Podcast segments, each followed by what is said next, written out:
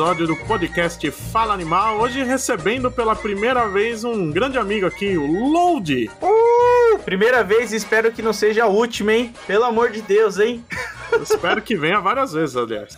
Deus queira o meu co-apresentador, Roberto II. E vamos falar desse personagem que talvez seja até mais popular no Brasil do que nos Estados Unidos, né? Ah. E ele que é, com certeza, um dos poucos homens que leu todas as edições originais de Super Choque, Leonardo Vicente, o Bud. É isso aí, o assunto hoje é o Vardell Hawkins, que me fez sentir velho, né? Pensar que ele já tem 30 anos de existência. Caraca. E aqui no Brasil a gente tá lendo ele pra valer pela primeira vez, né?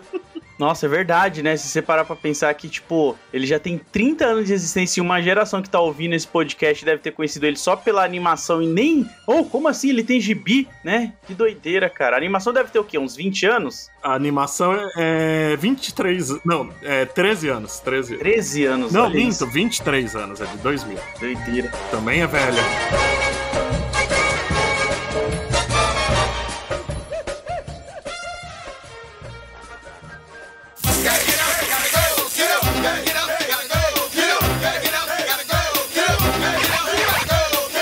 Vocês dois eu sei que conheceram pela animação também. Né? Sim. Sim. É, mas eu acho que uma galera pode associar ele a quadrinho porque tem aqueles episódios de crossover, né? Com a Liga da Justiça. Ah, então sim. acho que a galera dá uma. Tem isso pra ajudar. Ele aparece na Justiça Jovem depois também. É verdade, é verdade. É, Justiça sim. Jovem, tá? É, isso acho que dá um panorama diferente. Mas eu conheci ele pela única vez que ele foi publicado pela Abril, que foi em 95. Teve um crossover chamado Quando Mundos Colidem, que era o encontro do universo da Miley Stone com os títulos do Superman. Aí o Super hum. Shock tava lá, era o número 8 8 da revista mensal dele, foi o único que saiu no Brasil, da, da mensal original, que era o único que era parte de crossover. Ele participa das outras histórias e tal, né? Mas a edição dele era essa. Caraca, cara, é muito doido você parar pra pensar como até hoje, na atual gravação desse podcast, dia 18 de 1 de 2023, às 9h20, a Panini ainda não pensou em publicar numa versão histórica, sabe, ou alguma coisa assim do tipo, porque eu acredito que a fanbase que conheceu na animação e nesse crossover iria querer ter na coleção, tá ligado? Eu queria, pelo menos. Eu acho que venderia, pelo menos um primeiro volume, sabe? Eu até entendo você não publicar 45 edições do original, Sim. dar, sei lá, uns seis encadernado, uns cinco, seis Até entendo, mas o primeiro que conta a origem e tal, merecia pelo menos, né? Ah, mas eles publicam às vezes tanta coisa que não tem necessidade nenhuma, sabe? Que você olha assim e fala, pelo amor de Deus, isso daí já saiu cinco vezes, você tem cinco versões dessa mesma história. É porque vende, né, também. é verdade, né? Se parar pra pensar pelo lado capitalista da parada, que é o lado que, pelo menos, essas histórias vendem muito, então faz sentido eles não. Mas aqui tem umas que a gente vê que nem vende e sai também, né? Mas eu acho que quando sair o filme a gente vai ter isso. É verdade. É verdade. Só assim, né? Mas vamos dar aquela participação que todo começo de episódio de podcast acaba tendo, o famoso contexto. Porque em 1993, Principalmente o Dwayne McDuff, finado e grande em todos os sentidos, porque ele era um gigante. Hey. O Dwayne McDuff se juntou com alguns amigos, o Dennis Coyle, o Michael Davis e o Derek T. Dingle, para formar a Milestone Media, que a ideia era o quê? Eles perceberam que até hoje é um problema, embora hoje em dia até não seja tão problemático como era nos anos 90, mas eles viram que não tinha representatividade de minorias nos quadrinhos de super-heróis, né? Não Sim. só pretos, negros, como latinos, orientais. E eles fizeram uma empresa que não era só para fazer quadrinhos, a ideia já era criar para outras mídias também, mas começou como um selo da DC Comics, que aí é um, é um erro que muita gente comete, né? Os personagens não eram da DC. É um erro que muita gente comete, né? Confiar é. na DC. o Alan Moore que eu diga, né? Até hoje, né? Porque a DC só publicava, licenciava mesmo os personagens, mas eles continuavam a ser da Milestone. Isso só foi ficar meio diferente nos últimos anos, mas nessa época criou-se o selo Milestone Comics, que logo de cara, no primeiro ano, lançou uns quatro títulos, né? Era o Icone, o Hardware, o Static em inglês, né? O Super é. Shock era Static. Inclusive, quando saiu pela Abril era só Static ainda, não tinham traduzido. e o Sindicato de Sangue. E tudo se passa numa cidade fictícia. Fictícia? Gostei. Então, parece que tá bêbado, né? uma cidade fictícia chamada Dakota. E tem um pouco de tudo ali, né? A gente tem o ícone que é tipo um Superman, né? Sim. Só que ele é um alienígena que adotou a forma de um negro e caiu na época da escravidão na Terra. Olha aí, hein? Caramba, fruto estranho do Mark Wade. O quê? Que isso? o Hardware, que era o Homem de Ferro empregado. É verdade. E pelo chefe, inclusive. Mas o resto dos títulos, eles partiam tudo do Big Bang, não aquele que deu origem ao universo, mas um evento em Dakota. A Dakota é apresentada como uma cidade muito violenta, cheia de gangues de rua e tal. E chega um momento que tem um confronto a lá a abertura do filme Warriors, né? Uns 5 mil membros de gangue são reunidos no mesmo lugar e jogam um gás misterioso que mata a maioria deles, mas quem sobrevive ganha poderes. Sim. E o Super Shock é um desses personagens que ganha o poder assim, né? Como a grande maioria desse universo. Só que o Super Shock não era um membro de gangue, né? Ele, ele tem um, uma pegada interessante. Esse lado das gangues fica muito com o Sindicato de Sangue, que é uma gangue de super-heróis. Mas o Virgil era um moleque que os pais saíram desse bairro onde tinha muita gangue, justamente para tentar afastar o filho das más Sim. influências. Ele vai para um colégio melhor e tal. Só que ele sofre bullying de um aluno racista, tal, que também é membro de gangue. E um outro amigo do Virgil tem a ótima ideia de falar: olha, você tem que se impor, toma esse revólver aqui e mata ele. é até um pouco parecido, um pouco, né? Não tanto com o que a gente veio depois, anos na frente, na, no primeiro episódio da animação, né? Que passou no SBT. É uma adaptação até que legal. A origem é bem fiel, eles mudam pouquíssima coisa mesmo. Ela tem um tom mais leve, claro, né? Mas eles não mudam quase nada de importante, assim. E o Virgil vai atrás do cara bem no meio dessa reunião de gangues. Ele realmente era uma pessoa muito inteligente. Só que ele desiste, só que era tarde demais, né? Ele é atingido pelo gás e acaba virando o Super Shock. Que uma das coisas que eu achei mais legal lendo essas primeiras histórias é que todo mundo compara ele com o Raio Negro, né? Sim. Por ser um personagem negro e poderes elétricos. Mas o Super Shock usa o poder de jeito diferente, né? O nome já tá ali, né? Ele usa muito a eletricidade estática, eletromagnetismo, não é só soltar rainha. É totalmente outra vibe, né? É. E, cara, é só pra dar um contexto também. O contexto, dentro do contexto, o público deve estar adorando. Co-contexto. A Milestone, ela surge num período em que o quadrinho autoral, autoral não no sentido hoje, né? Esses quadrinhos mais fora do mainstream, mas no sentido do criador do quadrinho, do personagem ter mais direito, né? A gente tem a explosão Image de 92, né? Que aí foi um grande salto pros autores que queriam ganhar dinheiro com seus próprios personagens. Então, isso dá um gás para quem queria fazer. E eu pesquisando, eu vi uma entrevista do, do Dennis Cohen, que é depoimento de um documentário que eu procurei até pra assistir, que o nome é Milestone Generations, que eles falam sobre toda a criação da uhum. Milestone, só que aqui no Brasil não tá em nenhum streaming, é muito difícil de achar. E, cara, ele fala que assim, quem plantou essa sementinha na cabeça dele para criar uma editora foi o Jim Steranko, cara. Olha aí. Jim Steranko, você que não pode não conhecer por nome, é o cara que fez diversas edições do Nick Fury, a gente da Shield, né? Que era aquela arte mais lisérgica. Ele tem um, um quadro famoso que é o, o Capitão tendo uma viagem lembrando da morte do Buck, né? Que é posto por muitos como uma das coisas mais icônicas da morte do Buck e tudo mais. E ele fala que foi em 1989 que alguém procurou o Steranko, né? O Steranko sempre foi esse cara da cultura pop, né? Mais do lado artístico. Então ele tava mais ligado também com a comunidade negra, muito mais do que qualquer outro branco da geração dele.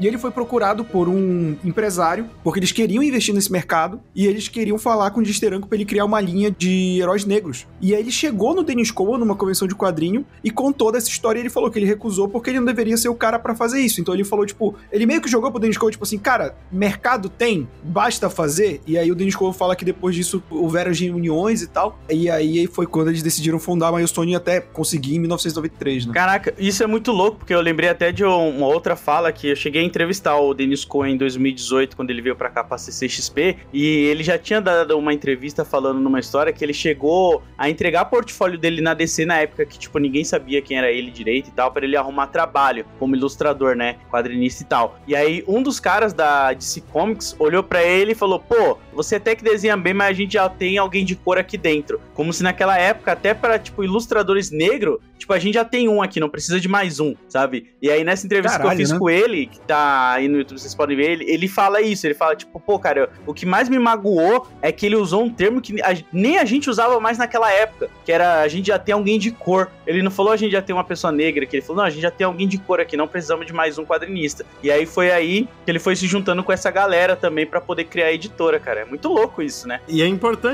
isso, né? De ser tanto roteiristas quanto desenhistas negros, porque a gente tinha um ou outro personagem. Eu acho que o, o maior problema não era nem não ter personagens, é que não tinha nenhum em destaque, né? É. Nesse período. E às vezes estereotipados também, né? Sim, e sempre escritos por brancos, quase sempre, com raras exceções. Isso também, né? Já, o Luke Cage é o maior exemplo, né? Que Sim. você lê o, o Luke Cage hoje em dia, ele fala em gíria que não existe, né? Porque é o branco achando que sabe a gíria na época, né?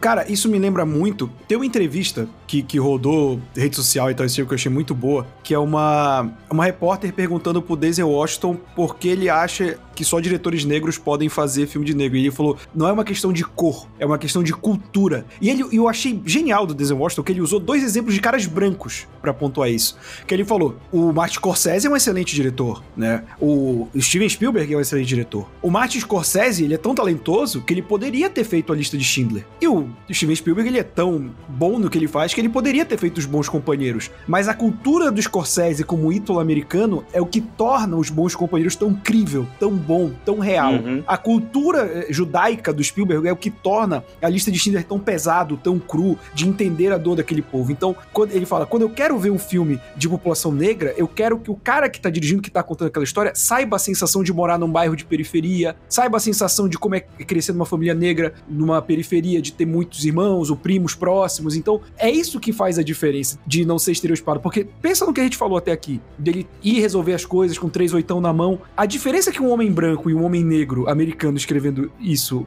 cara, é gigantesca, sabe? Aí é essa a diferença na hora de produzir alguma coisa. Não só, ah, ele é um personagem negro, então ele vai representar. É saber como fazer, né? Exatamente. Até quando, pra pegar outro exemplo aí dentro do universo DC, tem a galera que sempre reclama daquela página quando o Wally West se tornou um garoto negro, que eu esqueci o nome dele agora, tá ligado? Que o, o Flash, né, virou... É o Wally West, né? Wallace, é que esse é, chama Wallace. Isso. Os dois são Wally, né? Mas. E as primeiras páginas que o roteirista colocou foi ele sendo preso pela polícia. É. Porque ele tá fazendo uma. Acho que é um grafite num beco, assim. Uhum. E aí já é o primeiro problema dele. Tipo, sabe, esse estereótipo. Beleza, você é negro, faz grafite e vai preso. É isso já. A história de origem do personagem já começa exatamente assim. É muito escroto, né? E ainda sendo o mesmo exemplo do Conan, né? Era o único negro na revista. Exatamente. Central City só tem branco, só tinha o, o Wallace West negro na cidade. Ao contrário do que é em Dakota, né? Eu tinha lido algumas edições muitos anos atrás, aí eu fui ler todo o material agora para gravar o podcast. E aí o que o Roberto falou de ser o Dwayne McDuff e companhia, né? Porque não- ele não é o único roteirista, tem vários roteiristas. Depois en- entram até alguns artistas brancos também. O Kurt Busiek escreve uma edição, o Jill Kane desenha uma. Tem alguns nomes, ele vai tendo uma rotação bem grande de desenhistas e roteiristas. Mas é importante a criação a partir dessas pessoas, porque o mais legal mesmo é a vida pessoal do, do Virgil. Em nenhum momento eles criam uma. Não é tipo você lê o Homem-Aranha, que você adora a vida pessoal dele, mas tem os grandes arcos com o Dr. Octopus, com o Duende Verde. Eles fazem a trama de um jeito que me parece proposital não ter nenhum grande vilão. O que é importante ali não é isso. É realmente a vida pessoal dele na escola, família, namorada, o amigo que sai do armário, os problemas com gangues na escola e na cidade como um geral, problemas religiosos. Eles conseguem apresentar Dakota como uma personagem como é Gotham City, por exemplo. Sim, isso é legal, né? Porque o personagem ele já tem um background totalmente diferente de outros personagens, porque é o que você falou, tem a família dele que se mudou de um bairro violento pro filho não se envolver já naquilo, até mesmo as discussões que a revista trazia, sabe? Eu acho que era muito de uma conscientização pro próprio bairro. O Dennis Cohen, quando eu cheguei a falar com ele, vocês vão ouvir muito essa frase quando eu conversei com o Dennis Cohen, porque foi muito mágico pra mim, sabe? consegui fazer perguntas muito específicas que eu tinha já do personagem. E ele falou, quando eu perguntei pra ele, falei, mano, por que, que vocês colocavam uns rap na trilha sonora da animação? Como que era para vocês? Ele falou, cara, a gente resolveu pegar tudo que a gente gostava ali nos anos 90 de cultura negra e colocar como influência dentro do gibi para chegar exatamente no público que a gente queria atingir, que era a molecada de periferia que lia gibi e não se sentia representado. Então, quando o cara ele mora nos Estados Unidos, escuta hip hop, gosta da mesma coisa que a gente e lê Super Ele entende o universo que a gente tá apresentando para ele, sabe? Sem tudo isso que você falou, Bud, sem o estereótipo, sabe? Uma parada que a pessoa vai olhar e falar: caraca, que revista legal, mano, que personagem da hora, eu sou igual ele. Isso é muito foda, cara. É, e o próprio Cohen fala em entrevista que, tipo, perguntam para ele assim, cara, o que você acha que se deve o sucesso do Super Choque, né? E ele fala, assim, quando ele e o Danny McDuff, eles criaram, a base de criação deles era o Aranha do Lee do Ditko. Porque eles falam, aquilo ali perceber. passa a ideia do que o Bud falou, da questão da vida do Peter e tudo mais. Só que eles falam, o Virgil era mais velho, então eles falavam, era um pouco desse lado aventuresco, mas trazendo um certo cinismo que quando a gente tá na casa dos 20 a gente carrega. E também trazendo a vivência deles, né? Porque, tipo, esse é o grande lance que eu acho, e acho que quando a gente tava gravando sobre Miss Marvel com a Samuel eu falei também, a representatividade importa, é só a gente lembrar quando a gente era moleque, a gente nem sabe o que é isso, sabe? Quando tu vê o personagem que ele tem alguma característicazinha parecida contigo, já é o bastante para se identificar. Exatamente. Exatamente. Então, é isso que é o legal da representatividade, sabe? Óbvio que um garoto negro pode se identificar com Peter Parker, mas o que a gente coloca aqui é que a gente precisa ter um Virgil, a gente precisa ter o Miles, sabe? Porque, ah, não é porque o moleque negro, porque o moleque asiático pode se identificar com Peter, que tu não vai ter um Amadeus Show, tu não vai ter um, um Miles, sabe? Então, eu usei o exemplo do Amadeus Show, que eu odeio, eu peço desculpas aos meus amigos, mas foi só pra, pra citar aqui. Não, mas é importante mesmo isso, porque se você tira todas as características específicas do personagem, mais específicas, tipo, ah, ele teve problema com gangues, ele é de uma família negra, né? ele ainda, ele é o Peter Parker modernizado, né? Ele é um nerd, ele gosta de Star Trek, ele vai jogar RPG com os amigos, ele ouve hip hop e tal todo mundo consegue se identificar com ele, mas para os leitores negros é muito mais importante, porque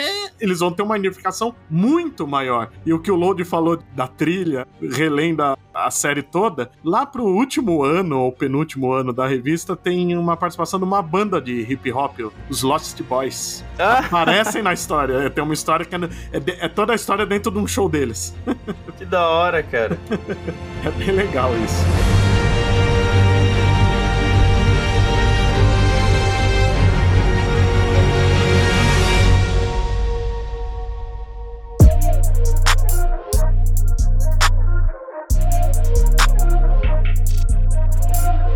E esse negócio deles explorarem esses lados, por exemplo, eu falei do amigo que deu a arma pro Virgil lá no começo da história. Você vai desenvolvendo a trama é o Larry. Ele é um personagem que vai sendo desenvolvido de um jeito que você simpatiza com ele, porque ele é mó gente boa, só que ele namora com a melhor amiga do Vardion, né? Que é a mina que ele é apaixonado. E aí você vê que todo mundo fica desconfiado. O cara começa a aparecer com um carro novo, tem dinheiro para tudo, paga tudo para todo mundo. Tem um arco que a gente descobre que ele é traficante. Olha aí, ó, que da hora. E acaba com a morte dele. Aí, ó. Não da hora que, tipo, sejam traficantes, mas, tipo, da hora que é uma, forma, uma construção natural, né? Você não, não é uma parada que você vai olhar assim e falar, caraca, do nada trouxeram isso daqui. Não, você vai vendo aos poucos, né, nas edições. É, são umas 20 edições até revelar que ele é traficante e é feito de uma maneira maravilhosa, porque o Super Choque tá lá, ele vai numa batida policial que estão pegando vários traficantes e aí ele tá enfrentando os caras e de repente ele vê um amigo dele e ele deixa ele fugir. Ele fala: "Não,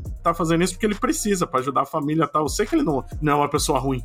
eu conheço ele desde a da quinta série série. Eu sei que ele não é um filho da puta, sabe? Só que aí vai desenvolvendo a história, tem um tiroteio e ele morre quase que na frente do Super Choque. Ele quase desiste de ser Super Choque por causa disso tal. É muito bem desenvolvido isso tudo. Isso é muito foda, né, mano? Eu não cheguei a ler tantas edições assim do Super Choque, né? Até porque a maioria não saiu. A maioria não, né? Não saiu nada aqui no Brasil. Então dá para você achar em inglês, mas em português também é muito raro. Mas eu lembro até edição onde a gente descobre também que o Rich, ele é gay, né? E isso é uma parada que quem assistiu muito a animação talvez não, não se ligue, sabe? Porque nem tem isso direito na animação. Tem um episódio que eles deixam, vamos dizer, meio que estranho ali, mas não é tão óbvio. Porque se você for ver a animação, o Rich, ele não se relaciona com nenhuma mulher, sabe? Ele, tipo, é muito ele e o Virgil só. Ele vira realmente um sidekick, né? Uhum. É porque também tem a inocência, né? Porque como é uma animação pro público mais infantil, uhum. é comum que a criança tenha essa relação. E também quando a gente olha, ele é o nerd, né? E a, a gente numa época, você que escuta a gente que cresceu vendo The Big Bang Theory, que ser nerd não era moda. Então o nerd não era essa figura da cultura pop existente. O nerd é o cara que não pegava ninguém. Exatamente. Mas no quadrinho isso também é outra coisa que é desenvolvida bem lentamente. Logo nas primeiras histórias a gente vê tem o Chuck, que é um do grupinho da escola, que gosta de tirar sarro de todo mundo, principalmente do Rich. E é sempre chamando ele de bichinha,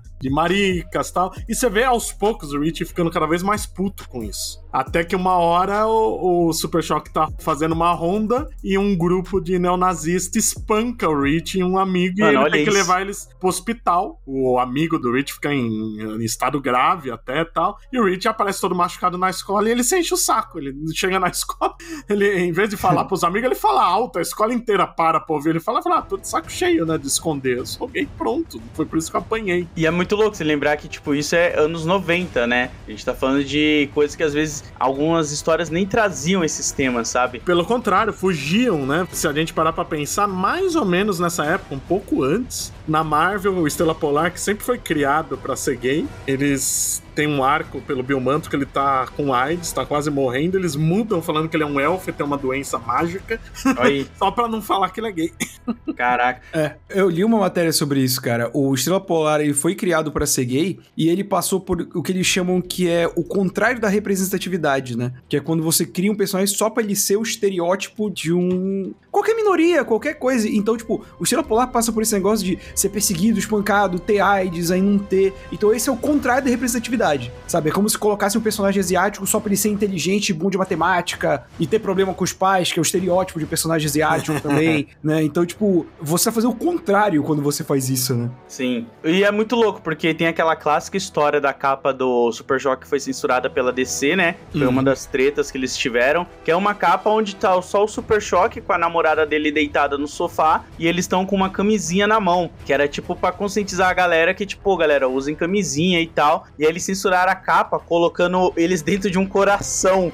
É só o rosto deles, é né? Se beijando. É muito escroto. E aí você abre a edição, tem a arte completa logo na primeira página. Tão desnecessário, né? Nossa, cara. O, o Macduff disse que ele foi tirar satisfação com o Paul Levitz nessa, né? Porque disse que na época começou a ter rumor de que isso ia ser censurado e o Macduff ouviu nada da DC e falou: ah, é só rumor besta. Aí quando veio a prova da edição, tá lá, capa não aprovada. Aí ele foi lá tirar satisfação e o Levitz falou que não, não podia, porque era muito sexual tal.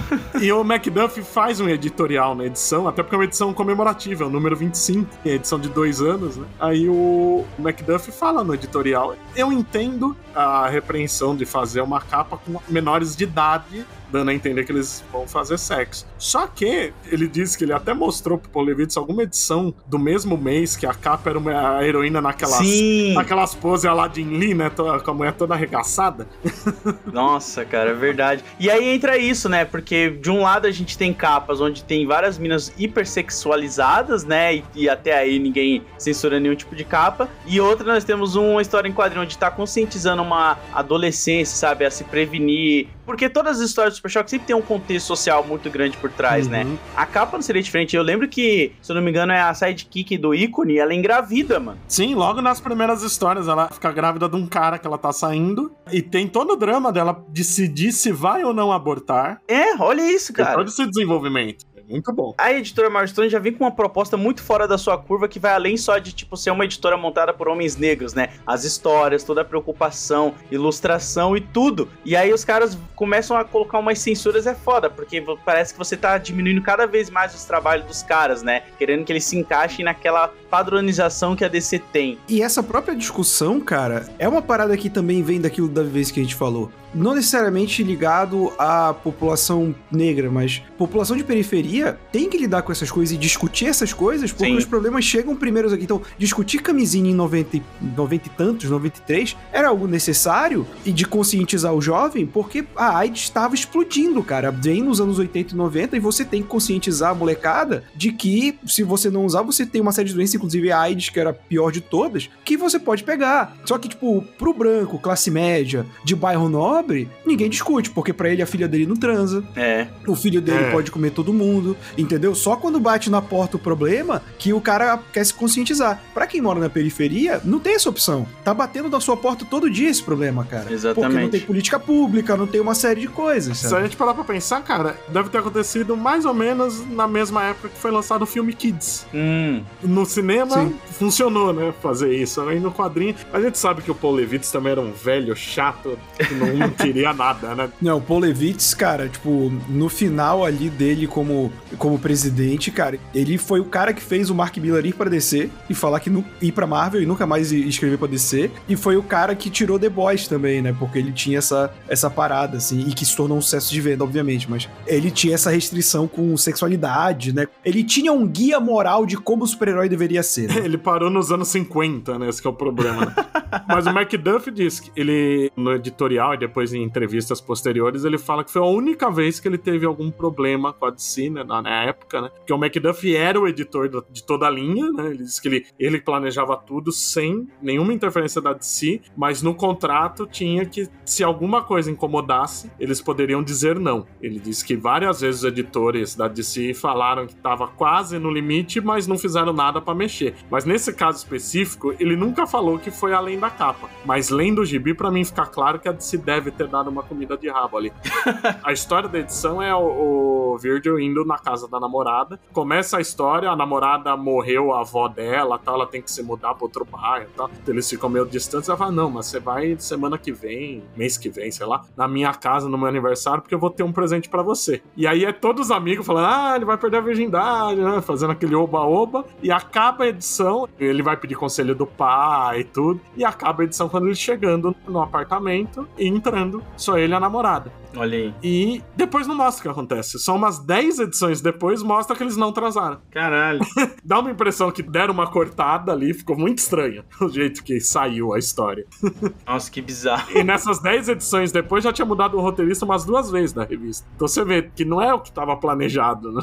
Nossa, mano. E vale lembrar que o Dwayne McDuff também, ele foi responsável por muita coisa boa, né? Na, na DC. A própria, acho que a Liga da Justiça Sem Limites, ele trabalhou. Trabalhou, ele fez. Os melhores episódios eram roteiro dele. E Ben 10 também, né? Ben 10 ele também tava envolvido. Então ele, pô, ele foi um cara que ele fez muita coisa além do Super Choque, assim como o Dennis Cohen também tava envolvido ali na produção do Super Choque. O Coen voltou agora também, né? Ele fez aquele All-Star Superman, ele participou da animação, né? Essa nova do Lanterna Verde também, ele tava envolvido, se eu não me engano. O Macduff, a última coisa que ele fez foi o Grande Desastre Superman, porque ele morreu antes de sair a animação. Sim. Foi a última que ele fez. O Cohen, ele andou, ele fez uma um DC Black Label do Questão recente. Ah, verdade. Com o Jeff Lemire. Ele, ele anda trabalhando bastante, ele tá envolvido, pelo menos fazendo capa e supervisionando as novas histórias da Milestone. E o Macduff também criou o controle de danos na Marvel. Ah, é verdade. Maravilhoso, cara. O que chegou a ter série foi na DC, né? Que é a versão da DC lá. O Powerless, né? É, chegou a ter série. O controle de Thanos aparece no filme do Homem-Aranha do Ele era um lá, né, grande primeiro. roteirista, grande em todos os sentidos, com seus dois metros de altura. Parecia um monstro, né? Eu sempre lembro de uma história de racismo que é de ficar puto dele, porque ele era muito cara com posição de executivo, né? Tava sempre de terno e tudo, né? Eu não lembro se é o Levitz ou, ou o Dandidio que contou isso. Era alguém que foi presidente da DC. Que eles estavam numa reunião com ele, no, quando a DC ainda era em Nova York, no prédio, né? E o Macduff foi embora, desceu. Aí deu uns 5, 10 minutos, tocou o interfone, que era ele pedindo pra eles chamarem um táxi pra ele, porque nenhum táxi parava porque ele era negro. Caralho. É, mas Nova York sempre teve esse histórico de que táxi não para pra cara negro, cara. É Impressionante. foda, né? O cara de terno, tudo, né? Porra. Tudo arrumadinho. Isso me lembrou aquele, aquele filme com o Chris Rock, que é o Céu Pode Esperar, que a alma dele volta sem querer pra um velho branco. Aí no final ele volta pro corpo de um cara negro, né? Aí ele, peraí, deixa eu testar. Aí ele levanta o braço pedindo táxi, aí o táxi passa reto. Ah, eu voltei a ser negro finalmente, sabe? Tipo, Sacanagem.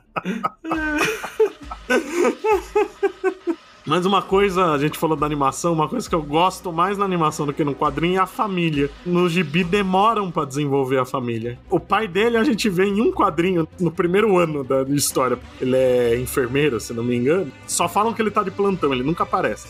Na animação é a mãe que é enfermeiro, não é? É. Ela, ela morreu antes do começo da história e o pai queria ah, é ele verdade, sozinho, é só que o pai é trabalha com serviço social. É isso, é isso. É, mas a mãe ela é enfermeira, porque tem aquele episódio ah, é. que o Virgil ele volta no passado pra hum. ver a mãe, que é um episódio hum. mó emocionante e tal, e aí ela morre salvando as pessoas, né? Mesmo ele pedindo pra ela não ir, ela acaba indo porque é o trampo dela. É muito foda. Ah, legal. É, tem um arco no, no quadrinho também que é no hospital, que é um chihuahua.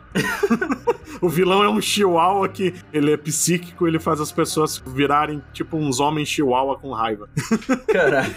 Aí o pai dele tem um infarto no meio do negócio no, no, no hospital. Cara, o quadrinho, como você falou, né, Bud? Eu não lembro se você falou aqui no episódio, teve 45 edições, né? Esse arco Isso. clássico aí do, dos anos 90 do Super Choque, né? Isso, foram 45, acabou em 97, porque a Milestone é, é triste ver que a DC meio que largou a divulgação no caminho, né? Os dois primeiros anos vendia bem. Lendo os outros títulos, dá para perceber, o Roberto falou da explosão Image, que é bem próximo, né, o lançamento. Tem muita influência da Image, né? Porque tem os herói badass, uhum. super armado, com garras, né? É o padrão Image, mas diferente da Image tinha conteúdo. Né? A grande diferença é essa. E talvez isso tenha ajudado até as, as vendas altas no começo, mas de repente caiu muito. E teve um cancelamento geral, né? Cancelaram todos os títulos em dois meses, sem anunciar os cancelamentos. As histórias ficaram sem conclusão. Tanto que a última história do Super Shock tá tendo um arco que começa a aumentar a violência na escola, as gangues estão mais presentes e tal. E o. Acho que é o Chuck mesmo, que é o cara que tirava mais sarro. Ele começa a aparecer toda hora machucado, você não sabe o que tá acontecendo com ele, ele começa a estar tá mais puto e tal. E nessa história ele entra putaço na escola, passa por todo mundo. Aí o Virgil vai atrás dele no banheiro, que ele ouve um barulho, e acaba a história com um barulho de tiro no banheiro. Depois Eita. você nunca. E você não sabe o que aconteceu depois. Caraca, que sacanagem, mano. Porque mesmo quando retomam anos depois, volta, mostra o Chuck normal lá. Ninguém fala Nossa. nada do que aconteceu. E é um cliffhanger desgraçado, uma ponta que você quer saber. Porra, mataram o moleque, ele deu tiro a alguém, ele se matou, o que que aconteceu? Caraca, que maldade, cara. Pô, se podia ter voltado a partir exatamente desse ponto. Olha esse cliffhanger, mano. É uma desgraça, porque você lê a edição, tem a capa da próxima edição, anunciando tudo, e ela nunca saiu. que sacanagem. É muita sacanagem. E, mas é triste, porque começa com esses quatro títulos que eu falei, no meio tem uma hora que entre minisséries e títulos mensais tinha uns 12, 15 títulos por mês. E aí vai reduzindo, reduzindo, no final tinha uns 3 ou 4 só de novo. Aí tudo é cancelado de uma vez, inclusive o Super Shock tá numa equipe nessa época. No último ano de existência do selo, tem uma equipe com o original nome de Heroes. Ó, oh, caraca! Eu acho que esse nome aí dá bom, hein? Olha que, que nomezão, que essa durou pouco também, acho que não deu nem 10 edições. Aí acabou tudo, né? A sorte é que nessa época para a, a editora, mas já tava em negociação, né, para se fazer uma animação que nem era para ser do Super Choque. Se eu descobri pesquisando ontem que eu não sabia que a ideia era fazer um, um desenho meio estilo X-Men com heróis adolescentes. Ia ter o Super Choque, mas ia misturar Rocket lá do ícone. Ah, que da hora. Ia ter alguém, alguns, alguns personagens do Sindicato de Sangue e alguns novos ia chamar The New Guard, né? A nova guarda. Só que aí não rolou, eles foram negociando, negociando, negociando, até que tomou forma como uma série de Super Choque. Que é interessante que, embora o Macduff seja um dos roteiristas principais, ele não tá na produção. Só o Dennis Conwell tava na produção. O Macduff foi chamado depois para escrever só. Caralho. E outra coisa que você comentou que eu acho que a gente ainda não falou aqui, que o Super Choque dos quadrinhos, o uniforme dele é totalmente diferente do que veio a vir na animação, né? Ah, é. E ele não sentia calor, né? Porque ele tá com o uniforme colado no corpo, um puta de um casacão e Sim. boné, né? Com e um boné. Meu Deus do céu, me dá calor de ver aquilo. Caraca, e o que eu acho legal é que realmente no quadrinho, pelo que eu me lembro, né? Ele usa uma tampa de bueiro de Dakota mesmo. É, ele usa o que tá na mão, né? Ele tem um disco que ele mesmo faz, que é retrátil, né? Pra ele poder guardar no meio do casaco e tal. Só que vive e mexe é destruído ou tá longe, ele não pode né? Porque ele deixa as coisas dele num posto de gasolina abandonado. Aí ele tem que sempre correr lá pra se trocar. E aí, a maioria das vezes, ele pega uma lata de lixo qualquer, ou de bueiro, É aquele negócio, né? Ele usa eletromagnetismo pra voar com isso, né? Sim, e é o que você falou lá atrás, né, o Roberto, sobre as influências ser o Homem-Aranha, que, tipo, o uniforme do Homem-Aranha cobre 100% o Homem-Aranha, né? O do Super Shock só deixa o olho e a boca pra fora e a orelha. tipo, o resto do corpo inteiro tá coberto, tirando essa parte. Em dobro, né? Até. Agora calcule o que os borracheiros de Dakota deviam gostar do Super Shock, que ele tirava tampa de bueiro, era pneu furado Sim. pra tudo que é lado, né, irmão? Eu gosto muito que no, nas últimas histórias ele começa a ter dificuldade e fala, pô, agora estão usando umas latas de lixo de plástico. Caraca, cara. É muito bom. E o boné sempre muda, né? Ele nunca tá com o mesmo boné. Sim, isso é legal também. Nas primeiras edições ele tá com um que é um X, né? Tipo do Malcolm X, assim, é só uhum. um X, é bem legal. Tem uma edição bem mais pra frente que é o M da Milestone mesmo. Isso é bacana, isso é bacana. Isso era legal. Só o casaco que sempre era o mesmo. o casaco amarelão, né? Ou é laranja, não lembro. Eu acho, acho que, é que devia ser branco no começo, né? Mas ele nunca lava, né? Aí foi, foi sujando, foi sujando com o tempo. Quem nunca, né? Era legal isso do uniforme, né? Porque o uniforme mesmo é hiper simples, né? O legal é justamente a roupa por cima. Sim. Que dá uma puta identidade própria. Nessa época era meio novidade ainda, né? Foi lá pra 94, 95 que toda equipe de super-herói usava jaquetinha. É. Que vem daí, né? Os personagens começam a ter identidade, né? A jaquetinha vem um pouco. Veio do Homem Animal e... primeiro. É, é, e também vem do, do Rorschach lá atrás, né? É que verdade. foi quando. Ah, os, os personagens têm que ter sobretudo porque fica legal, né? Isso eu sempre achei uma das coisas mais legais do visual do Super Choque. O bonezinho, o casaco, sempre achei muito foda. É, muito foda, mano. É muito... E é diferente, né? Eu acho bacana pra caramba, assim, pelo que eu lembro, assim, das histórias que eu li dele, os temas que trazia, a vibe da escola. Você via bastante diversidade nas páginas também. Não era que era parada de, tipo, sabe que você tava falando, tipo, só tinha um personagem negro. Não, mano, tipo, na escola você vê pra caramba. Ao a contrário, a, a maioria é negra, né? Sim, isso é muito foda. Aí eu lembro, no meio da história vem um cara transferido de outra cidade que é porto-riquenho. A mina que ele gosta é judia. Tem um arco que é bem legal que começa a ter um. É um negro racista. Ele começa a atacar os lugares que os donos são judeus, porque ele acha que os judeus têm privilégios. Caralho. É a mina que ele gosta que descobre a identidade secreta é, dele? É, logo de cara, ela percebe que é ele. e isso é legal, que é um negócio que eles não caem no clichê. Passa 45 edições e é só ela que sabe. Ele não conta para mais ninguém, a família não descobre nada. Isso eu acho bem legal. E ela é judia, então tem um, uns diálogos entre os dois que é muito bom, sabe? São muito bons. Um falando, não, mas você também não pode julgar, porque. Né? Aí eles conversando com os pais, os pais falando, então, a gente tem que se pôr na posição do outro e tal. É, é muito legal isso. E o que a gente tava falando também do, do Rich, né? Quando ele sai do armário, o Virgil. Não só o Virgil, como todo mundo da escola começa a evitar ele. Os hum. As minas conversam com ele e o, os amigos se afastam porque eles têm medo que os outros caras da escola achem que eles também são gay. Aí, ó. O Rich reclama e o Virgil fala: Ah, mas é sua responsabilidade, né? Você que fez, provocou isso. ele é muito escroto. e conforme vai indo a história, eles vão conversando e falou: Ah, ele pede desculpa, tá? Mas é legal você mostrar o, o herói falho também, né? Ele, sim, sim. Ele fica bolado com o negócio, mas depois ele vê que fez uma cagada gigante também, né? Isso é muito bom. Isso é muito bom.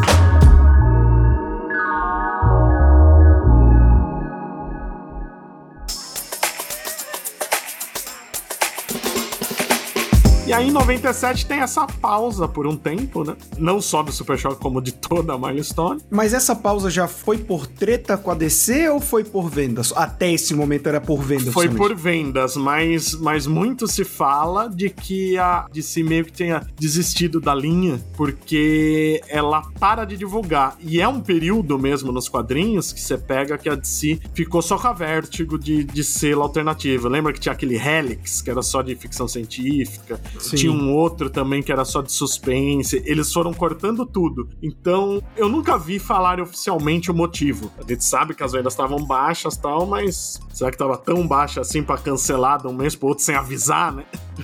é muito estranha, né? Mas a verdade é que ficou sem nada por alguns anos, né? A Milestone como, como empresa continuou e foi aí que saiu a animação do Super Choque que estreia em 2000. É 2000 redondinho? É 2000 redondinho e vai até Caraca. 2004. Foram quatro temporadas. Pô, bastante. Foi bastante, né? E a gente, o Silvio Santos, graças a Deus, reprisou por muito tempo, né? Junto de X-Men Evolution. Né?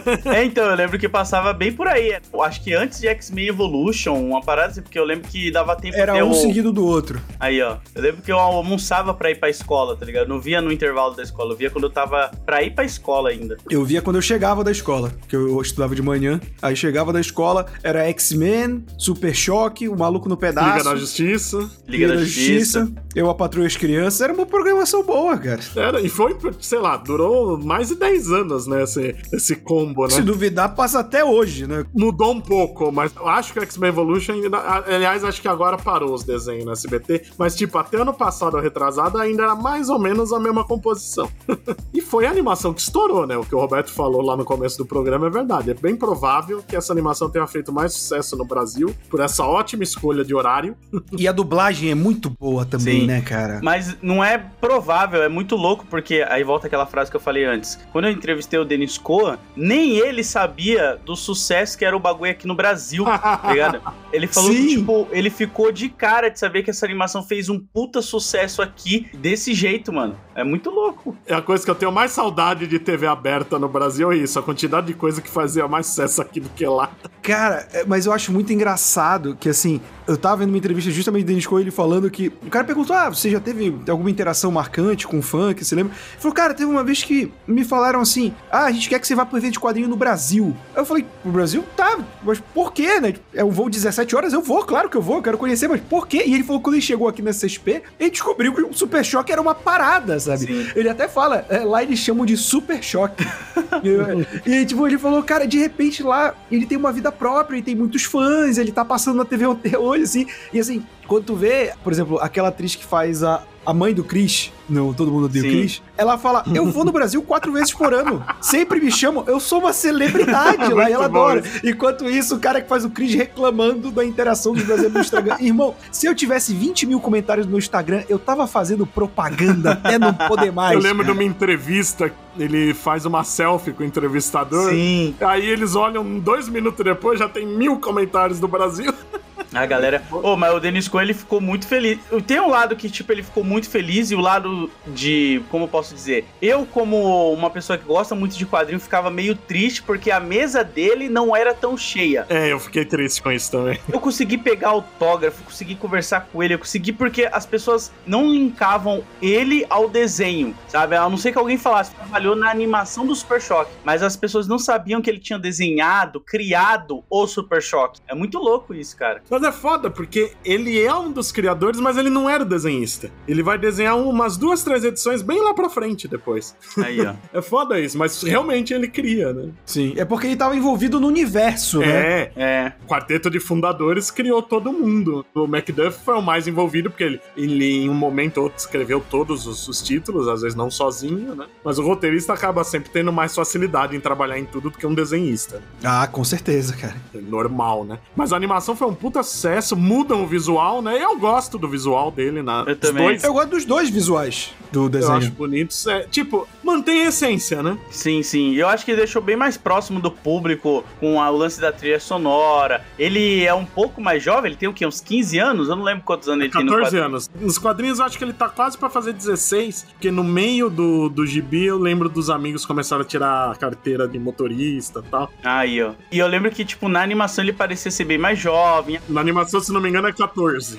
Aí, ó, 14 anos então. E aí é o que eu falei, né? O negócio da família dele eu gosto muito na animação, que eu acho que Sim. ele desenvolve bem melhor. Tem ótimos episódios com a participação do pai e da irmã, a irmã principalmente. A irmã. A né? irmã no quadrinho original, ela é só a irmã pra ter aquelas briguinha besta de, de irmão, sabe? De um provocar o outro. Só isso. Nunca tem nenhum desenvolvimento dele com a irmã. Pô, e os temas da animação, né? Tem um, um episódio inteiro que lembro que foi meu primeiro contato com o pan-africanismo. Que eles viajam pra África. É maravilhoso. E aí eles discutem. Os, eu lembro que o Virgil liga pro Rich e fala, pô, eu não sou só uma criança negra, sabe? É como, tipo, eu sou uma criança. E ele fica muito feliz por estar tá lá no meio onde ninguém, tipo, estranha ele, faz nenhum tipo de preconceito. Tem aquele famoso episódio que o pai do Richard é racista também, né? Uhum. Tudo, expulsa, o, o Virgil acaba saindo da casa do Rich. Isso não tem nos quadrinhos, né? Do, do pai do Rich ser racista? Não, o pai nem aparece. Aparece só. É. Eu não lembro se é a mãe ou é a avó que sabe que ele é gay e trata com a maior naturalidade. O pai dele acho que nunca aparece. Esse episódio da África é muito legal e me lembrou até outro. Tem um comediante famoso, né? Já falecido de americano, que é o Richard Pryor. Ah, hum. E ele tem um número num dos shows dele que ele fala que ele foi pra África. Não lembro qual país agora que ele fala. E ele falou, cara, que sensação maravilhosa, sabe?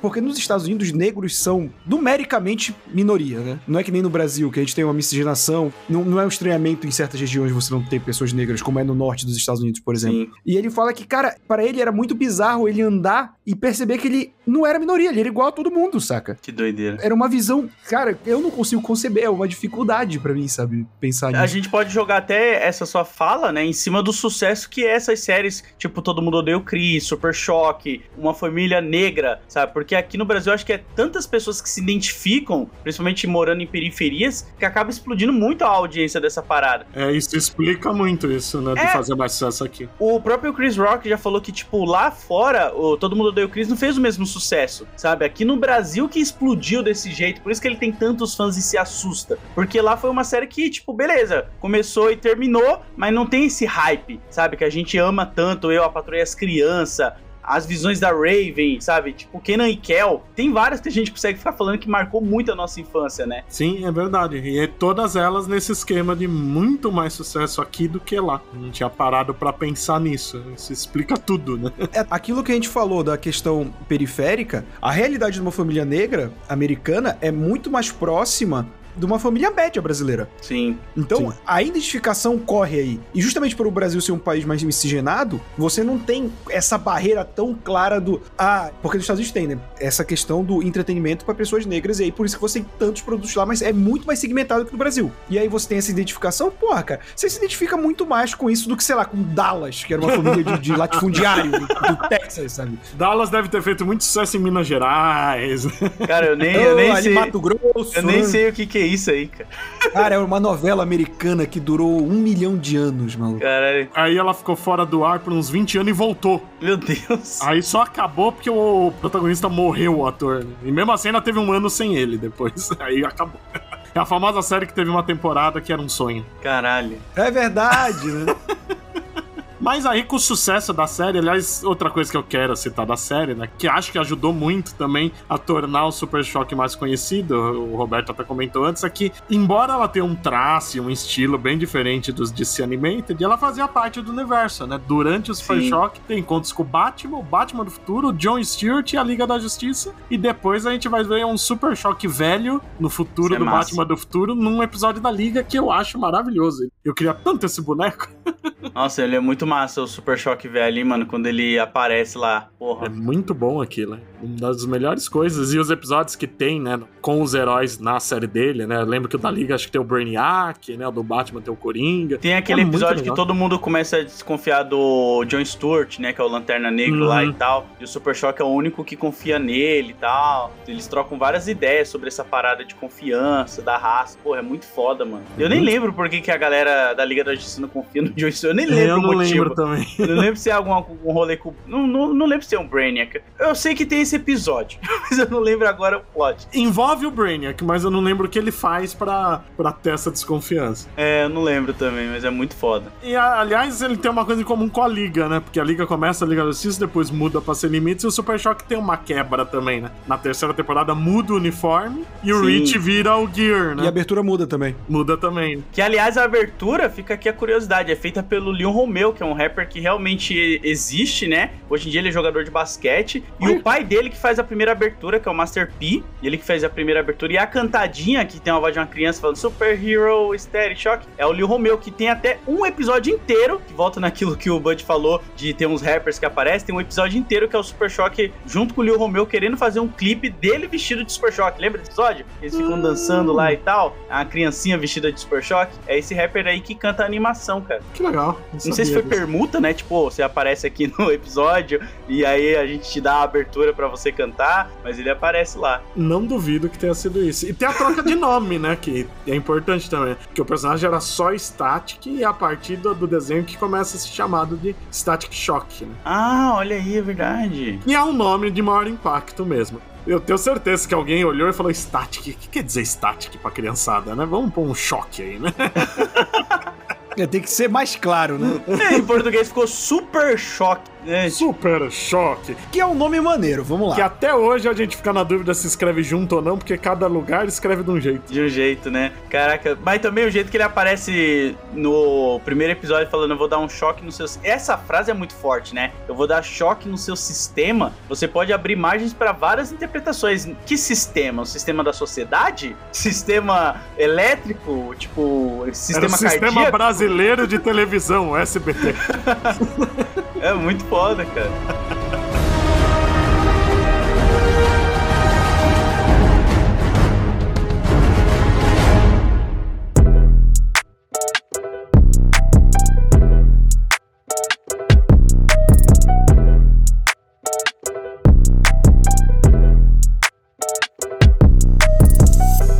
Sucesso da série, que a gente sabe que lá não foi tanto quanto aqui, mas foi o bastante para DC se interessar a voltar a publicar o personagem, né? Então em 2001 eles lançaram uma minissérie que, essa sim, né? O choque é pra criançada, essa é mais ainda, né? Static Shock, Rebirth of the Cool. Meu Deus do céu, mano. É um nome muito idiota. Meu Deus. Mas a minissérie é boa. Ela é escrita pelo Macduff, se não me engano, e desenhada pelo Jampon Leon, que foi o desenhista principal nos primeiros dois anos da série original. E como eu falei, ela não pega a ponta lá de trás. Só que mostra o Virgil semi-aposentado, ele não quer mais ser Super Choque, acaba sendo convencido a Olha aí, quem diria. a agir. E aparece todo, quase todo mundo da Milestone, porque a trama é em cima de um, de um cara que foi o primeiro herói nos anos 50, que ele tá velho, fudido, morreu, voltou, morreu, voltou, só que agora tá fudido, e ele descobre que se ele tomar o sangue das pessoas que ganharam os poderes no Big Bang, ele fica forte. Então ele vai raptando todos os heróis, o Super Shocker salva todo mundo. E a primeira edição é boa, porque ele, ele tá aposentado, então ele tem que a, ah, entrar em ação num, num, shopping center, ele tá lá comprando roupa. Aí, na hora de entrar em ação, ele faz uma roupa improvisada que é o primeiro uniforme do desenho. Ah, que legal! ele só usa nessa edição, na segunda ele já volta pro visual clássico, mas ele faz um, um, rapidinho para poder agir na hora.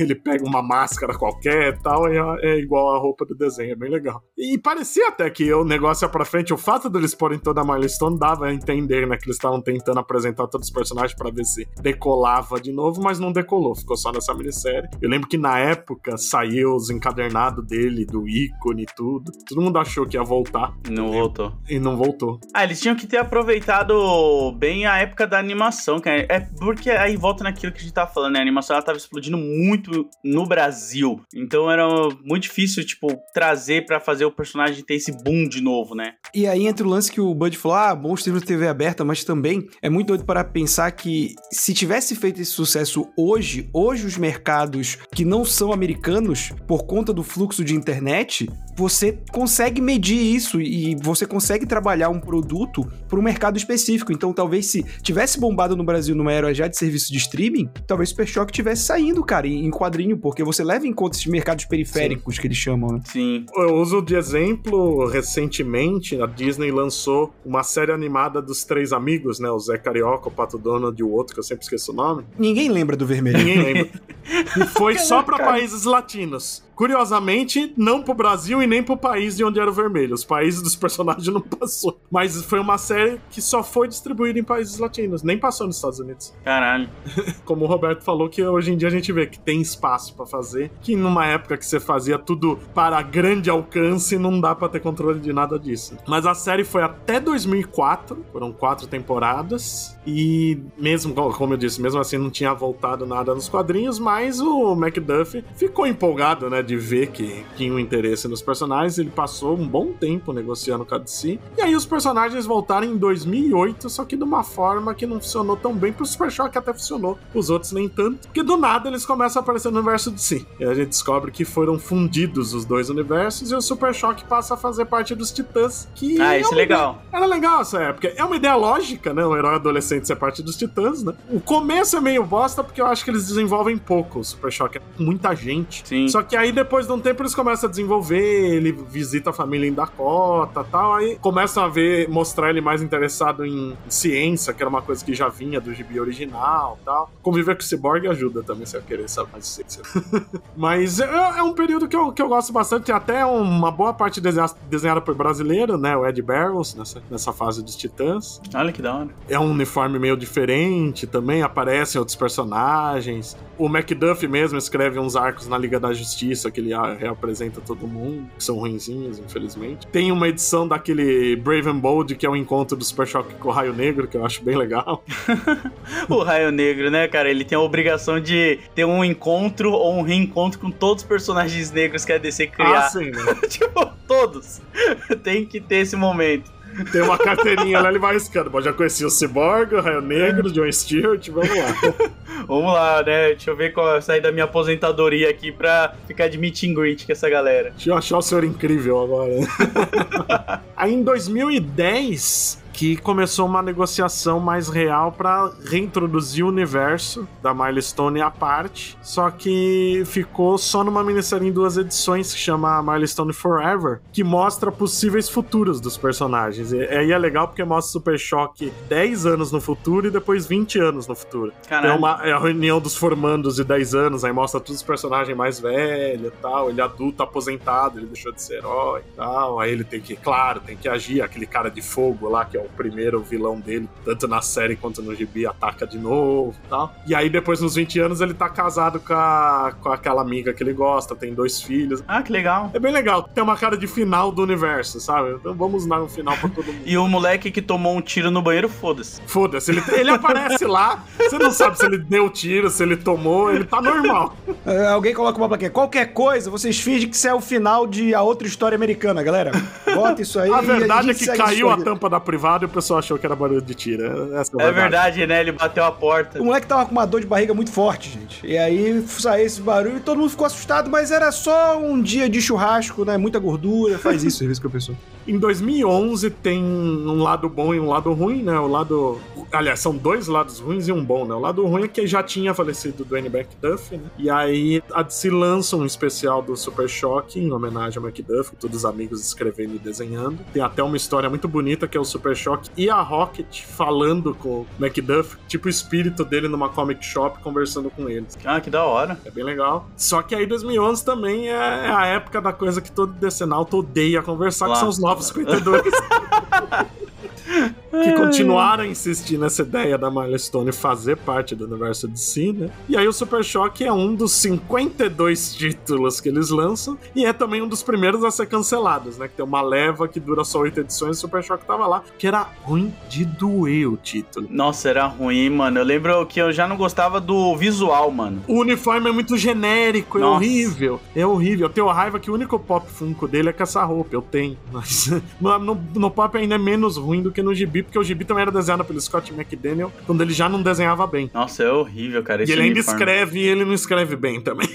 Nossa, esse óculos dele que ele usa, tá ligado? Tipo, pelo amor de Deus, que visual feio, mano. É muito feio. Eles querem dar um visual meio futurista pra tudo. É. Você for ler a revista, você vê tanta tecnologia que você acha que o gibi é no futuro, não no presente. Não, até a tampa de bueiro que ele tinha virou um bagulho estranho que é. parece, sei lá, um, um bagulho solar, mano. É, é muito ruim, cara. E eles tiram tudo que era bom da história. Não é mais em Dakota, a família mudou para Nova York. Eles criam um mistério que o Virgil se culpa pela mudança. Ele tem agora duas irmãs que são a mesma, porque a irmã foi raptada e clonada e ninguém sabe qual é a verdadeira. Ah, e nada disso é explicado, nunca. Ele se culpa de tudo, mas nada nunca é explicado. O cara colocou o clone no, na irmã, mano. Ele trabalha junto do hardware, ele tem uma base tecnológica em Nova York, trabalha nos laboratórios Star. Tem um vilão que é um coringa genérico chamado Homem Pálido. É muito ruim, cara.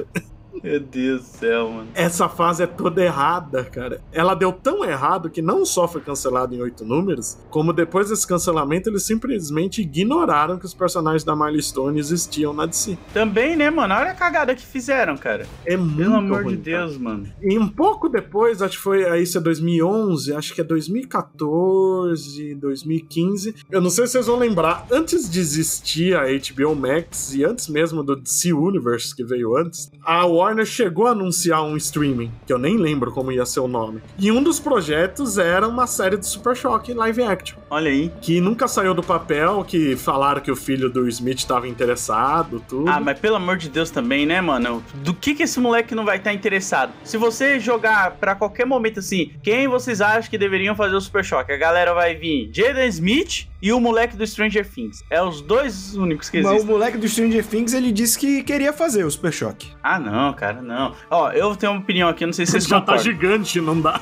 É. Não, tá enorme. Não, pra mim, quem tem que fazer o Super Choque é um ator que ninguém conhece. Eu também Ligado? acho. Eu também Ninguém conhece, que já não vai com nenhum tipo de expectativa. Deixa o filho do Will Smith fazendo música ruim, deixa ele lá, tá ligado? Na época, eu até defendi o filho do Smith porque ele tinha a idade, agora ele tá velho. Não, já deu, já. Pega um ator que ninguém conhece, ou pega aquele moleque que, que fez o Cobra Kai lá, tá ligado? Tem um moleque no Cobra Kai agora que tá muito bom O também. baixinho. É, ele é pequenininho ainda, aproveita, mas até eles tirar isso do papel, esse moleque também já cresceu. Então, É que agora tem o projeto do filme, né? Essa série nunca vingou e agora tem o filme que tem produção do Michael B. Jordan. né? será que isso aí vai sair do papel uma hora, mano? Conhecendo a Warner, não. É, então, o problema é o Warner, a vantagem é o Michael B. Jordan, que é um cara que tá muito em alta, né? Então. É, mas o Michael B. Jordan também não tá envolvido com o filme do Superman negro lá também? Não Também. tinha esse boato? Também. Ele também tá na produção desse. Mas é, como o Roberto disse, o Warner, né? A gente gravou outro dia sobre Exorcista e a gente percebeu que a Warner é uma zona desde os anos 80 já.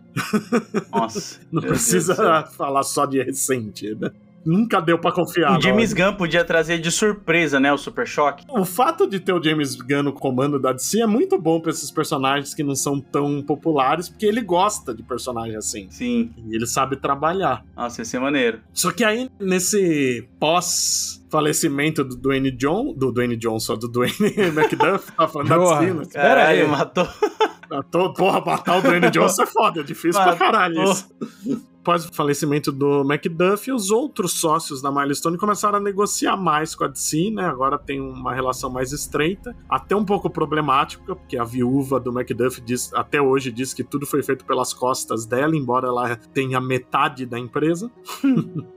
Mas se entrou em um acordo pra rebutar a Milestone, né? Fazer de novo seu universo à parte. Até porque, por mais que eu tenha gostado de Super Choque nos Titãs, é um universo que funciona muito melhor à parte, né? Sim. E aí, a partir de 2020, isso foi sendo desenvolvido. Enquanto isso, Super Choque apareceu também na série animada da Justiça Jovem, né? Essa foi uma aparição rapidona também, né? É, então, no começo ele, ele aparece até sem uniforme, nada, né? Que lá não tem o Big Bang pra criar os meta-humanos. Ele é um dos muitos moleques que são raptados pelo pessoal lá que usa a tecnologia de apocalipse, né? Eu lembro que era ele, o chefe Apache e o Eldorado juntos. O chefe Apache e É o. Eldorado. Que frase maravilhosa a construção Como aí. você achou que eu vi isso, né? Só que aí ele some, né? Acho que é na segunda temporada isso. Aí depois tem aquele ato de anos sem a série. E quando volta, dá um pulo de anos na história. E a gente vê ele, parte da Cisa Jovem, de uniforme, tudo. Com amizade com o Raio Negro, inclusive. Dá a entender que o Raio Negro foi meio um mentor pra ele nesse meio tempo. Tem outros personagens da Milestone, né? No, no desenho, né? Tem o Ícone, o Hardware. Eles são parte da Liga da Justiça até. Acho legal isso. Mas Olha. nos quadrinhos é, é aquele negócio. Rebutou, não mudou muito, pelo menos eu não li os outros títulos. O Super Choque, que eu tô que nem o, o Load, que inclusive escreveu a introdução da edição nacional pra Panini. É, eu li essa primeira edição. Como é o nome do ilustrador mesmo? É Nico. Nico. É Nicolas? Nicolau? Nicholas Draper Isso, mano, esse cara ele desenha muito, ele faz umas capas bem maneiras, assim, variante também. Ele fez uma do Akira, não sei se chegaram a ver que ele colocou Super Choque, assim, essa Uhum. até chegou a viralizar. E eu recebi a versão em inglês, né, antes, e aí eu postei no Twitter umas fotos, isso antes de sair lá fora, nos Estados Unidos. E aí ele chegou na minha DM pedindo pra me apagar, porque eu tava dando spoiler das edições. a edição não tinha saído ainda, cara. Então meu primeiro contato com ele foi já ele falando, ô, cara, apaga isso aí, cara, você tá postando spoiler aí da... Porque eu já fui tirar umas fotos das páginas. Ninguém tá avisou, né, porra? É, não sabia, pô. Mas, mano, essa edição tá bem legal. Eu li só a primeira edição, não cheguei a continuar a ler, não, porque não, não me fisgou no nível de, tipo, puta, tô fissurado nisso daqui, tá ligado? Eu gostei. Acho que ainda nem saiu a segunda, eu vou, mas eu vou continuar a pegar, porque, de novo, a, a origem não mudou quase nada. Teve uma mudança significativa que eu achei muito boa, que é que o Big Bang agora ocorre não numa briga de gangues, mas durante um protesto. Sim. Black Lives Matters? É, Black Lives Matter. Cara, isso eu achei uma mudança muito foda. Sim. Muito melhor, né? Muito certeira. Eu gostei também da arte do cara, que eu não conhecia o trabalho dele, achei muito bom. Tem roteiristas que eu gosto, é o Reginaldo Hudlin, que já fez uma puta fase do Pantera Negra também. A Vita Ayala, que ela faz alguma coisa dos X-Men, agora eu não lembro qual título, mas também é boa o esquema que eles estão fazendo com a Milestone agora eu acho que é bem legal, porque vai evitar o, a cena do tiro sem conclusão de novo, né? Eles é, são temporadas, né? Temporadas em seis ou oito edições, cada um. O Super Shock teve só uma, mas já tem confirmada a outra para esse ano. Aí, que foda. E acho que vai ter alguma uma graphic novel também esse ano. Então já teve a primeira temporada, foi bem recebida. Aliás, todos esses títulos da Milestone foram muito bem recebidos. Agora eles vivem na Terra M oficialmente, né? Seu cantinho no multiverso da DC.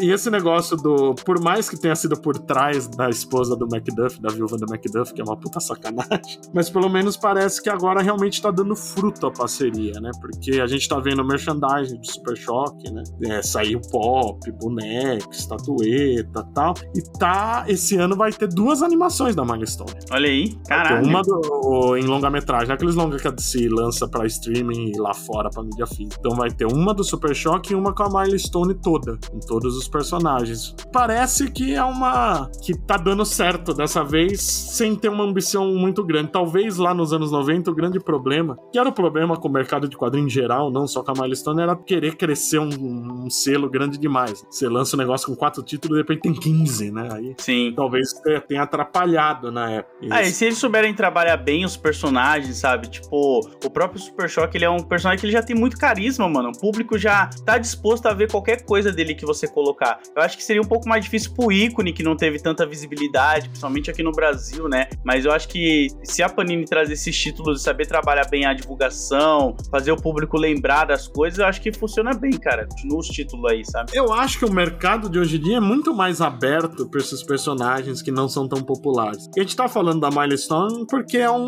é o selo como todo não é tão conhecido, né? Mas se a gente pega o que lança hoje em dia de Marvel DC aqui, tem tanto personagem menor, com histórias que nem são tão grande coisa e tá saindo. Sim. Gostei da, da Panini também ter lançado como uma minissérie, né? Que aí sai mais baratinho, é uma minissérie curta, quatro edições aqui, então fica bem mais acessível pro pessoal, né? Porque a gente tem que lembrar que é caro, né? Eu acho que uma das coisas, até que nos anos 90 funcionou pro selo se comunicar com o público-alvo era isso. Eles tinham um esquema que vira e mexe tinha alguma edição que era um marco, eles contavam tipo 100 edições da Milestone, né? Às vezes caía com o Super Shock, às vezes caía com o Ico. Era uma época que acho que tava 2 dólares e 50 o gibi, um negócio assim. Aí essas edições saíam por 99 centavos. Caralho. Pra realmente atingir o público diferente, né? Você quer atingir a periferia, a periferia não tem dinheiro, cara. Não adianta você querer vender produto caro, né? E a mesma coisa hoje em dia. O gibi é caríssimo hoje em dia, né? A gente que é nerd, adora isso, não consegue comprar, imagina quem nem é tão envolvido, né? Nossa, é muito complicado, cara. Colecionar gibi hoje em dia. E eu falo, né? Isso aí também foi uma coisa que a gente vivia pedindo material capa dura, papel LWC e não sei o quê. Aí a conta chegando hoje.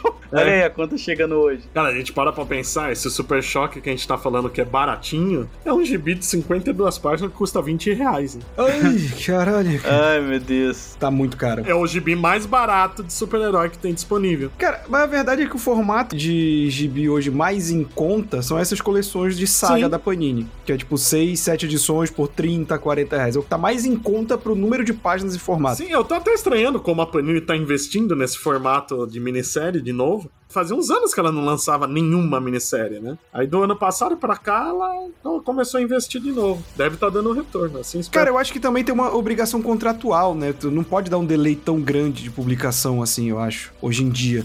Porque se for deixar pra publicação encadernado, acho que pode dar problema, né? Sei lá, pode ser, mas dá aquela ilusão de, de ser acessível, né? Quando você soma cada edição, no fim sai mais caro ainda, né? Na verdade. que comprar no encadernado só. Mas o fato de você estar tá gastando aos poucos não é uma boa impressão. E ainda teve a capa nacional, né? Que foi o, aquele pôster da, da Perifacon. Sim, tem um pôster que é do Jefferson Costa, né? Isso. A ilustração é do Jefferson. Ficou muito foda também, mano. Isso foi muito legal. Isso mostra, né? Como o personagem realmente tem peso aqui no Brasil. Né? Sim, isso foi foda. Lá na Perifacon, aliás, era um desfile de cosplay de Super Shock. a galera adora, né, mano? Porra, é muito foda. Os vídeos, tem um meme do cara descendo uma tampa, sei lá, de bacia e cantando a música do Super Choque. Maravilhoso.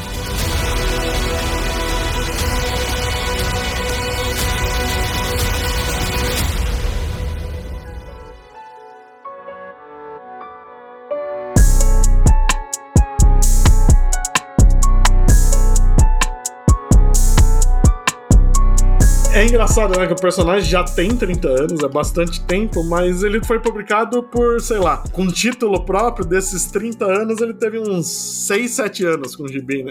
Caralho, é muito louco, né? É muito pouco, né, cara? Aí 4 anos com a série, ele ficou. Dos 30 anos, ele não teve nem metade desse tempo em destaque real, né? É muito maluco. Eu espero que agora, que aparentemente esse retorno, esse terceiro retorno da Milestone parece que tá indo bem. Pô, seria muito foda foda agora que, tipo, pô, tá indo bem e tal, eles pensassem em encadernar as edições antigas de alguma forma, trazendo um formato especial. Mesmo que a gente sabe que não teve um final, né? Foi, foi com aquele cliffhanger, mas para quem quer conhecer o personagem, as origens dele, ter aí de alguma forma seria legal. Sim, porque isso é uma coisa legal de trazer, porque pelo menos a, essa primeira edição e aquele prelúdio que mostra todos os heróis, né? Que tem a edição nacional, mostram que eles não mudam tanto. Então, ver as origens deles não vai ser tão diferente para causar estranhamento para quem tá conhecendo por essa versão atual, ou até por quem conheceu pelo desenho. O Sim. Super Shock é um personagem. Acho que é, é um personagem que já teve várias versões em pouco tempo de existência, só que todas elas foram muito fiéis na origem, né? É a origem é o Big Bang, a família dele tá lá, o primeiro vilão é sempre o mesmo. Ele mantém uma tradição. Isso eu acho legal. Aliás, eu, eu tinha falado da família no desenho, uma coisa que já nessa primeira edição, a irmã dele tem mais desenvolvimento do que nas 45 edições originais. Aí, ó. já mostra como realmente a animação foi foda, né? É, a animação, cara, merece ser lembrada, porque ela teve final para começar. Mas ela foi muito bem trabalhada, cara.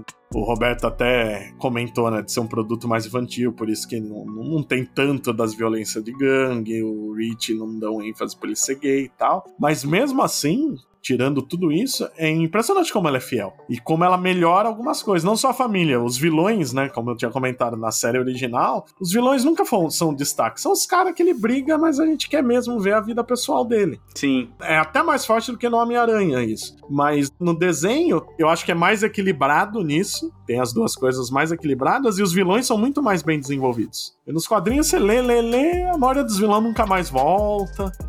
E eles ficam presos mesmo, pô, de verdade. Sim, é só no lá pro finalzinho tem um arco que vários deles se unem, que é o único momento que volta vários deles. Na série toda foi o único momento. Aí o desenho nisso acertou bem. Aquele homem elástico genérico, que é um puta personagem sem graça no gibi, é bem melhor no desenho. Mas a, acho que a gente conseguiu abordar todo o histórico do personagem. Sim, infelizmente não tem muito como a galera ir atrás para é. ler muitas histórias ou ir além disso, porque é o que você falou, né? Não teve tanta coisa aqui no Brasil, principalmente pela questão de vendas e como não tem muito acesso. Então, pô, quem quiser tem que ir atrás de material gringo mesmo, né? Você comprou um encadernado gringo, né? Você falou? Sim, então, fica duas dicas. Para quem lê inglês, tem um encadernado gigante, que acho que são 1.500 poucas páginas, que é o Compendium da Milestone, que reúne o Super Shock, o ícone, o ícone, o hardware, Sindicato de Sangue e até o Shombi, que é um dos mais desconhecidos da, da Milestone, que era o personagem oriental deles. E tem. Do Super Choque mesmo só tem oito edições, é pouquinho. Aí, como tá todos os personagens misturados, né? Mas já tá em pré-venda, acho que tá saindo agora o segundo volume, que é o segundo volume, inclusive, vem com aquele crossover que envolve o Superman, o Superboy e o Aço. E aí, quem lê em português, vale a pena procurar em sebo essas edições do Superboy da Abril em formatinho, é lá pra edição 12, por aí, acho que são quatro edições, que tem esse crossover, que envolve toda a Milestone mais os títulos do Superman e companhia, que é a única coisa que você vai achar além dessa edição da Panini. Tem a edição dos 952, mas eu recomendo queimá-la. Mas tem, tem as dos Titãs também, né?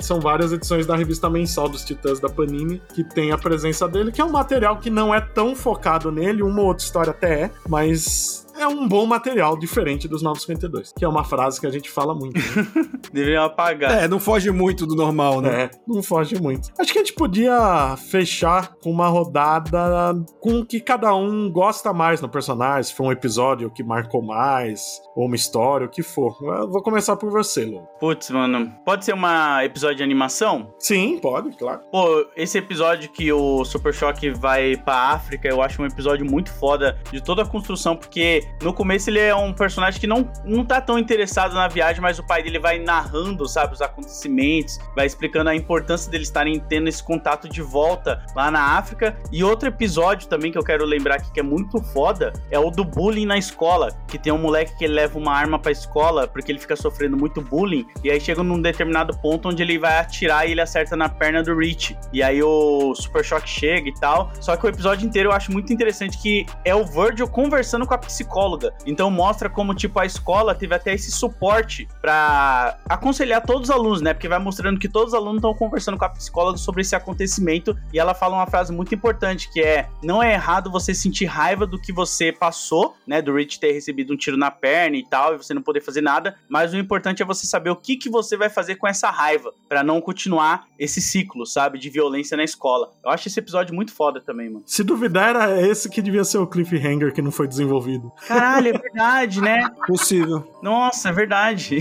Capaz então, de ser por aí. Descobrimos! Vai lá ver o episódio então.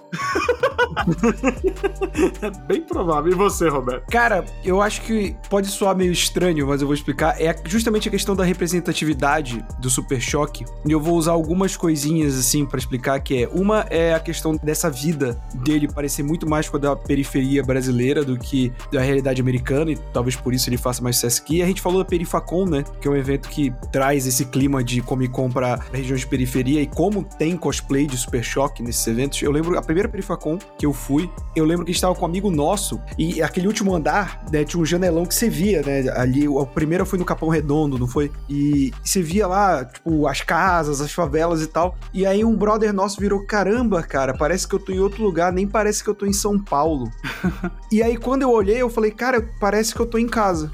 Porque a estrutura da periferia de São Paulo Acho que o meu primeiro contato maior com o Load, quando fui em Tiradentes, que ele, que Nossa, ele tava verdade. no evento. É, Tiradentes me lembrou muito Belém. E não, óbvio, toda Belém, mas a região que eu moro, o bairro do Telégrafo, né? As ruas que não, não são tão certinhas, a linha de ônibus, a galera que tava no ônibus, né? Lembrava o meu dia a dia, a galera do, do meu bairro, das ruas que eu ando, do mercado que eu vou, da padaria que eu vou comprar o pão aqui de casa. Então, acho que esse lance da proximidade e da. não só da representatividade da cor dele, mas da vida, é uma parada que para mim mim ele um personagem tão interessante e eu acho legal que aqui no Brasil ele tenha se tornado tão relevante por causa da animação. Mas eu queria saber de ti, Bud, uma parada que te marca, assim, do Super Choque. O que me marcou mais foi relendo a, a série original agora, o arco que eu comentei do Larry, que é o amigo que dá a arma para ele, né? Indiretamente é o responsável pela origem do Super Choque e depois quase que é, é responsável por ele se aposentar, que é o cara que é morto num tiroteio por ser traficante, que é um arco que é a história de super-herói até o ponto que ele morre. Depois é o Virgil desistindo, a melhor amiga dele lá, que era a namorada do cara, ficando de luto. E vai desenvolvendo por várias edições isso, que a escola fica em choque, era, era todo grupo de amigos sempre junto, né? E o Virgil fica um tempo sem agir, depois ele volta a agir aos poucos, ele fica mais próximo de toda a comunidade por causa disso, e a namorada do cara entra numa depressão, e aí ela entra numa crise crise de bulimia fodida. E ela é a única pessoa, né, que o vídeo tem pra conversar sobre as coisas do Super Choque. E, e, o desenho é tão bem feito que você vai vendo ela emagrecendo antes de revelar o que tá acontecendo. Eles vão fazendo ela mais magra, mais magra, mais magra. Ela não sai mais de casa, não come direito. Ela tá com o vídeo desmaia de fraqueza tal. Aí tem todo o tratamento dela depois, psicológico tal. Eu, eu acho isso um elemento tão humano. A gente sempre fala, né, quando a gente fala de runs atuais, qualquer quadrinho de super-herói, como faz falta o, o, elemento humano, né? Que os caras são super-herói 24 horas por dia. E o Super Choque era um título que realmente o que menos importava era o Super Choque.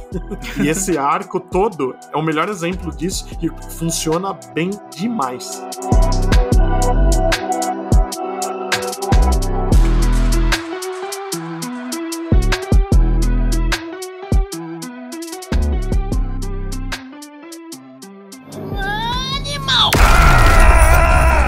Load, obrigado por sua primeira participação aqui. Que isso, espero que volte mais vezes, hein? Ah, eu vou te chamar muitas mais vezes, mas diz aí pra quem mora em Marte, onde que te encontra na internet. Pô, quem quiser conhecer meu trabalho, arroba Loadcomics no Instagram, no Twitter, no TikTok, que eu tô lá também, no YouTube. Você me acha por aí fazendo conteúdo, nem falando mais tanto de quadrinho, porque realmente, me desculpa Bud, me desculpa Roberto, eu não ando lendo tanto quanto antes mas ainda assim, às vezes eu leio algumas coisas, mas tamo aí. Não, ninguém mais lê, ninguém tem dinheiro para comprar. Você viu que agora tem inteligência artificial que se você digitar, ela faz resumo para você? Já era, cara. Tá, tá Tem, pô, o nome é Nerd All Stars o canal. rindo, brincadeira. Caralho. Brincadeira, rindo. É piada, a gente é amigo. Tomou de graça. Se fosse isso, a inteligência artificial ia ser a gente, porque a gente que escreve os roteiros. É.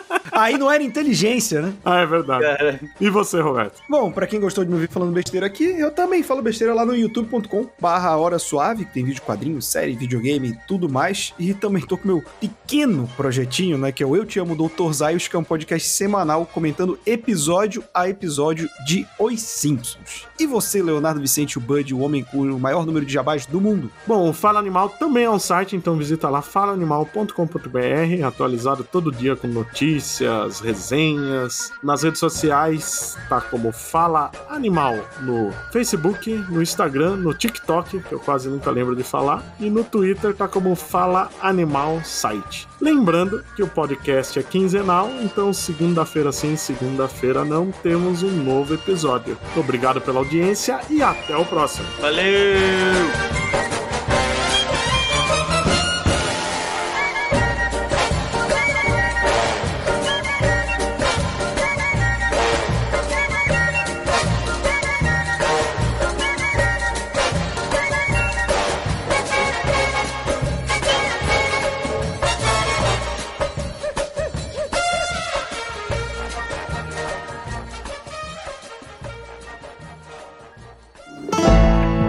Programa editado por Pancera Áudio.